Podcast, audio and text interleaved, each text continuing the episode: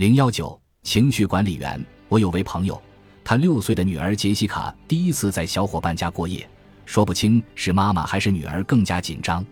妈妈尽量不让杰西卡知道她很紧张。当天接近午夜的时候，妈妈正要准备上床睡觉，电话铃声突然响起，她的焦虑在此时达到了最高峰。她立刻扔掉牙刷，冲向电话，心一直砰砰跳个不停，脑海里浮现出杰西卡痛苦的样子。妈妈抓起话筒，对着话筒脱口而出：“杰西卡。”电话那头却传来一个女人的声音：“哦，我好像拨错号码了。”听到这里，妈妈恢复了冷静，礼貌地问：“你要的是什么号码？”杏仁核能主导个体首先做出焦急、冲动的反应，而情绪脑的其他部分可以纠正这种反应，使其更为恰当。大脑调节杏仁核激荡的开关位于通往新皮层主要神经通道的另一端，在额头内侧的前额叶里。在个体害怕或愤怒时，为了更加有效地处理当前的情况，必须抑制或控制感觉，或者在需要对情况进行重新评估、做出完全不同的反应时，如同担心的妈妈接电话时的反应一样，此时前额叶皮层就开始活动了。大脑新皮层的这一区域通过调节杏仁核以及其他边缘区域，使个体情绪冲动时的反应更加深思熟虑或恰当准确。前额叶区域通常从一开始就控制我们的情绪反应。请记住，从丘脑输出的大部分感觉信息不是传到杏仁核，而是传到新皮层及其接收和分析感知对象的神经中枢。由前额叶对输入信息以及个体的回应进行协调。前额叶是计划和组织对目标做出反应的地方。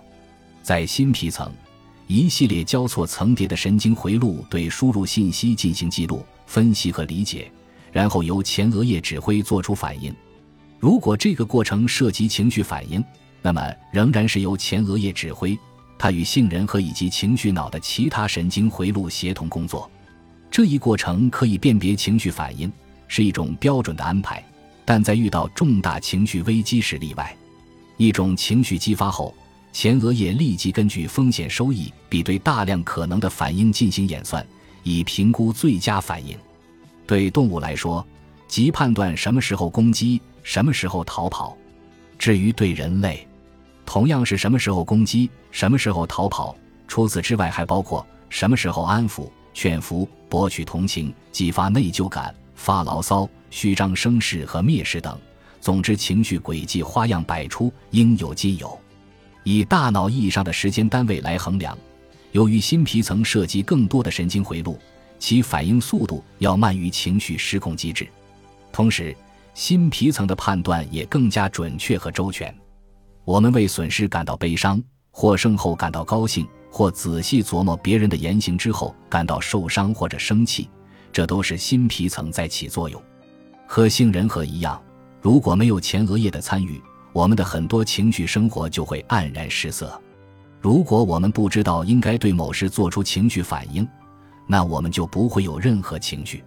前额叶对情绪的作用，在二十世纪四十年代受到神经病学家的质疑，当时出现了一种不顾后果。完全被误导的精神疾病外科治疗方法——前额叶切除手术，即切除部分前额叶或者切断前额叶与大脑下半部分的联系。在心理疾病的有效治疗方法出现之前，额叶切除手术很受欢迎，被认为是减轻情绪困扰的良方。只要切断前额叶与大脑其他部位的联系，就可以解除病人的困扰。不幸的是。这种手术的后遗症是关键的神经回路被破坏，病人的大部分情绪活动似乎随之消失了。情绪失控大体涉及两种机制：一是杏仁核的触动，二是保持情绪反应平稳的新皮层无法激活，或者新皮层动员起来应对情绪的紧急状况。在情绪失控的情况下，理性脑听命于情绪脑。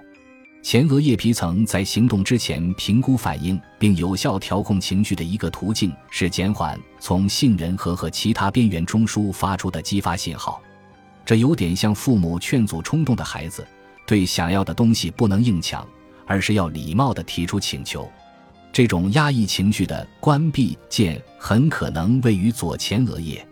神经心理学家研究部分前额叶受伤病人的情绪后发现，左前额叶的一个功能是控制不愉快的情绪，相当于神经恒温器；右前额叶是恐惧、攻击等负面感觉产生的地方，而左前额叶则通过压抑右前额叶来抑制这些原始情绪。比如，在一群中风病人当中，左前额叶受到损害的病人很容易出现过度紧张和恐惧的情绪。而右前额叶受到损害的病人则表现出过度欢乐。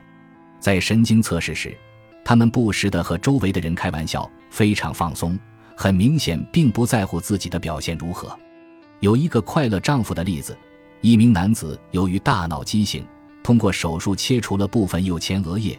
他的妻子告诉外科医生，手术后他性情大变，不容易伤感了。妻子还很高兴地表示，她的丈夫变得更加深情了。